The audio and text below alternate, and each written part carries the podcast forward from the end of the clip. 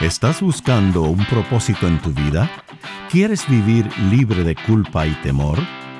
Bienvenidos a Conéctate a la Vida, donde te ofrecemos al Jesús auténtico, la única fuente de gracia y amor. Y aquí está la presentadora del programa, Elizabeth Talbot.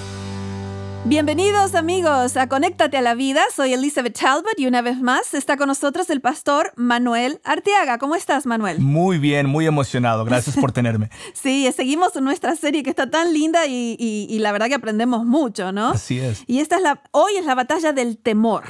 Estamos haciendo las batallas eh, del Antiguo Testamento y le hemos llamado a la serie las batallas del Señor porque en realidad son metáforas de salvación donde Dios nos muestra que Él es el que pelea por nosotros. Él es el que pelea y Él merece toda la honra y toda, la, gloria. Así, es. Y entonces hoy vamos a ver a uno de los jueces que la verdad que tiene mucho miedo este pobre hombre. Pobres. Sí. No, y, lo vemos eh, cuando veamos ahorita la historia, cómo aún lo encontramos escondido al principio de la historia, ¿no? Sí, tanto miedo que tiene. Y, sabes qué, si hoy estás en una situación en la que sientes miedo o ansiedad y, no, no, ves cómo seguir adelante en el futuro, esta historia es para ti. Así es. Así que vamos a hablar de Gedeón. Vamos al, capítulo 6 de jueces. Una vez más hizo Israel lo malo delante de los ojos de Dios. El ciclo, el patrón. Volvían a caer en ese mismo patrón de apartarse de Dios. Se apartaban de, Dios, Y, ahí cuando estaban en opresión decían, oh Jehová, eres nuestro Dios. Y Jehová otra vez los liberaba, mandaba a un juez, este, una persona que sea el líder.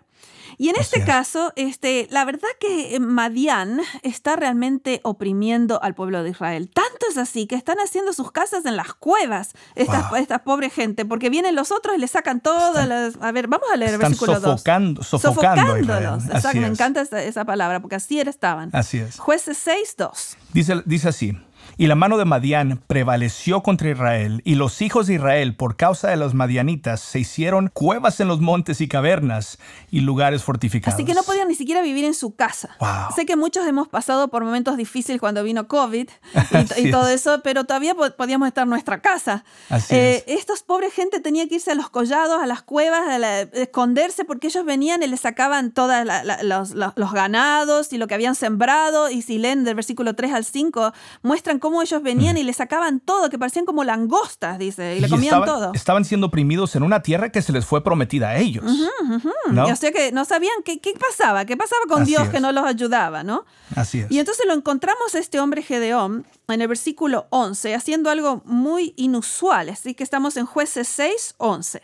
Dice así, y vino el ángel de Jehová y se sentó debajo de la encina que está en Ofra, la cual era de Joás, y su hijo Gedeón estaba sacudiendo el trigo en el lagar para esconderlo de los madianitas. Así, ahí te das cuenta cuánto los oprimían. Él está sacudiendo trigo, que regularmente se sacudía en la era. la era era donde se sacudía el trigo y era un lugar abierto que se podía ver mm, de, lejos, ¿no? Pero él está metido con el trigo adentro del lagar. ¿Y el lagar qué es? y el lagar era donde sacaban el vino, o sea que tenían eh, las, las uvas y la pisaban y hacían otras cosas para sacar el vino. Y era un lugar más pequeño. Pero él está con tanto miedo que está metido en el lagar sacudiendo el trigo. Sacudiendo el trigo. Eso nos muestra cuán eh, oprimidos estaban. Estaba escondiéndose. Escondiéndose. Y entonces viene el ángel de Jehová y se le apareció, dice el versículo 12, y le dijo, Jehová está contigo, y después le dice algo. ¿Cómo lo llama? Bueno, para empezar, me, gusta, me gusta el hecho de que el ángel de Jehová se aparece ahí. Ahí, ahí donde en el te estás escondiendo. En el pozo donde estaba ¿no? Donde te estás escondiendo. Dice, si el ángel se le apareció y le dijo, Jehová está contigo, y después le dice, varón esforzado y valiente. Que no parece nada valiente, pero está metido dentro de un agujero. A veces Dios nos llama lo que no, lo que no somos, lo que Él solo puede ver, ¿no? Una persona con dudas, desanimada, se sentía abandonada. ¿Cómo vas a llamar, no? Esforzado y valiente. Y Jesús le dice, versículo 13, Señor mío, si Jehová realmente está con nosotros, porque le dice Jehová está con nosotros, ¿por qué nos ha sobrevenido todo esto? Está lleno de preguntas. Dice, ¿dónde están esas maravillas que nuestros padres nos contaron? ¿Sabe, sabe que me, me despierta mí algún deseo de realmente verme a mí como Dios me ve. Yo quiero verme con los ojos de Dios, ¿no? Dios ve en nosotros algo que muchas veces no vemos. Y es lo que veo en esta, en, este, en esta anécdota. Y que Dios nos va a buscar donde estamos. Así es. En ese pozo. Que en este caso Gedeón estaba en el pozo y, lleno de dudas y preguntas, porque él dice, Jehová nos ha desamparado y nos ha entregado en manos de los madianitas. Así que, ¿y este es el líder que Dios eligió? sí, porque él, él va a tener que estar tan dependiente de Dios, porque está lleno de dudas y lleno de miedo. Y ahí Dios le dice algo que es increíble, versículo 14. Dios le dice, ve con esta tu fuerza y salvarás a Israel de la mano de los madianitas no, le hace la pregunta, ¿no te envío yo? Y yo me imagino a Gideón mirando para atrás diciendo, ¿quién le dice que me envía? ¿A mí? No puede ser, le debe estar hablando a alguien que está atrás mío, ¿no? Claro, claro, este, Y, no, y le estaba hablando a él. Y, este, y él, empieza, Gedeón, sí, yo tengo dudas y todo lo demás, pero a mí no me mandes, porque he aquí que mi familia, dice el versículo 15, es pobre, pobre en Manasés. Y yo el menor de la casa de mi padre. No tenemos ni influencia, ni poder, ni, fuerza, ni, plata. ¿Cómo vamos a hacer nosotros? Y de toda mi familia, yo soy el menor. Imposible. Y entonces, eso es lo lindo, ¿sabes? Que Dios tiene un patrón que siempre elige el menor, el peor, mm, este, el mm, mm. último. Así es. Porque así toda la gloria es para Jehová, no es para la persona, ¿no? Y, eso es lo que, si Dios te ha llamado para algo y tú dices, no, no, no estoy calificado, y, Dios dice, exactamente, por eso te llamo. Y es interesante que cuando Dios es encarnado en Cristo Jesús, Dios entra no como una persona poderosa. Él entra como uno de los menores de la sociedad. Como un bebé. Así es. Este, y así nos vino a salvar, ¿no? qué increíble, qué increíble. Y entonces, este, él empieza a pedir señales, porque pobrecito mm. este Gedeón tiene un miedo, tiene un temor y tiene tantas dudas que le dice, bueno, si yo realmente voy a ser el que vas a usar para, para esto, primero Jehová le dice, yo estaré contigo. porque él dice, no, pero yo esto, no, pero no importa tú, es yo, estaré contigo. la presencia de Dios era lo importante. Y es el común denominador de todas esas historias. Todas las historias. Todas estas batallas es que Dios está con nosotros y Dios está luchando por nosotros. Exactamente. Y entonces él dice, bueno, dame una señal y, bueno, pueden leer estas señales interesantes, se consume la comida que él trae y ahí se da cuenta que está en la presencia del ángel del Señor. Así es. Y, y entonces este, le dice, paz a ti, le dice Jehová, mm. versículo 23, y él hace un altar que se llama Yahweh Shalom, Jehová Shalom, que quiere decir Jehová es paz. paz. Y del miedo, del temor a la paz. Así es. Pero pobrecito no le duró mucho, porque en, unos versículos ya tiene miedo otra vez. este pobrecito Gedeón, no sé si te ha pasado, Manuel, a mí me ha pasado. Yo soy una persona que fácilmente puedo ser consumida por la ansiedad, Si, no, quedo mirando a que Jehová está a cargo de esta batalla. Así es, así es. Y, y, yo, yo también, yo totalmente de acuerdo con eso. Muchas veces por el simple hecho de que en mi naturaleza yo soy de, las personas que soluciona problemas. Yo tengo la solución. Muchas veces este, me apropio de una ansiedad que no me pertenece a mí. las batallas y se pone pesada la ansiedad. y así, pobrecito Gedeón dice que lo primero que Jehová eh, le dice va a tirar uno de los altares de los dioses de ese lugar, ¿no? Paganos. Y entonces uno, uno, lo ve casi como que agarró toda la fuerza Gedeón, ¿no? Pero ¿cuándo va? Eso es lo que, versículo 27 dice que sí, fue a tirar ese altar de, de, Baal, pero fue de noche porque tenía miedo. No fue a mediodía, no no, no, él quería hacerlo una vez más. Pobrecito. Protegiéndose a sí mismo. Así es. Hasta cierto y, punto. Y, entonces Dios le va enseñando a él que va a ser por el poder de Dios esta batalla, no por Gedeón. Y entonces él empieza con otras señales. Le dice, bueno, voy a poner un vellón de lana afuera y entonces, este, si, si está todo el, agua del rocío en el vellón y todo seco alrededor, entonces voy a saber que es la eh, señal. y sabes que me gusta, Elizabeth, que Dios nos permite pedir señales. Mm, Dios nos da esa, e, e, libertad. Dios no se, no, se, no se molesta cuando, cuando quizá batallamos en nuestra fe y pedimos evidencias o señales. Es, necesario muchas veces. Y Dios nos ayuda. Nos encuentra donde estamos. Ahí está, ahí nos encuentra. Lo hermoso, lo hermoso. y Dios hace lo que le pide. Así que el, el vellón está, está todo húmedo y todo seco alrededor. Y, y pobre, pobre Gedeón dice, ah, yo tendría que haber pendido lo opuesto, porque es normal que la lana atraiga todo este agua. Entonces dice, no te enojes, Señor, pero tengo otra señal que te quiero pedir. Estamos ahora en el versículo 39. Le dice, bueno, ahora que el vellón esté seco y que esté todo mojado alrededor. Que es físicamente imposible. Y Dios lo hace. Y entonces, bueno, dice, él está bien. Así que van y, llama, dice que el Espíritu de Dios vino sobre él, eh, versículo 34, tocó un cuerno y toda esta gente vino con él y, bueno, van a pelear a, a Madián.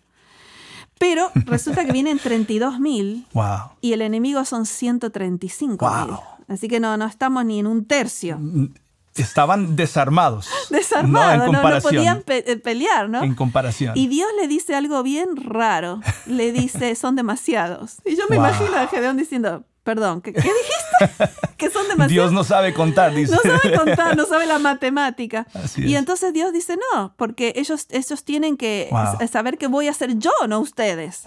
Y entonces le dice que diga todo, que todos los que tienen miedo, estamos en el capítulo 7, ahora versículo 3, que todos los que tienen miedo y están, se, están estremeciendo del de miedo, que se vuelvan a sus casas y dice que se devolvieron 22 mil. Quedaron solamente 10 mil. Imagínate, 10 mil y 135 mil eran los enemigos. Así que yo me imagino a Gedeón rascándose la cabeza, ¿qué vamos a hacer con esto?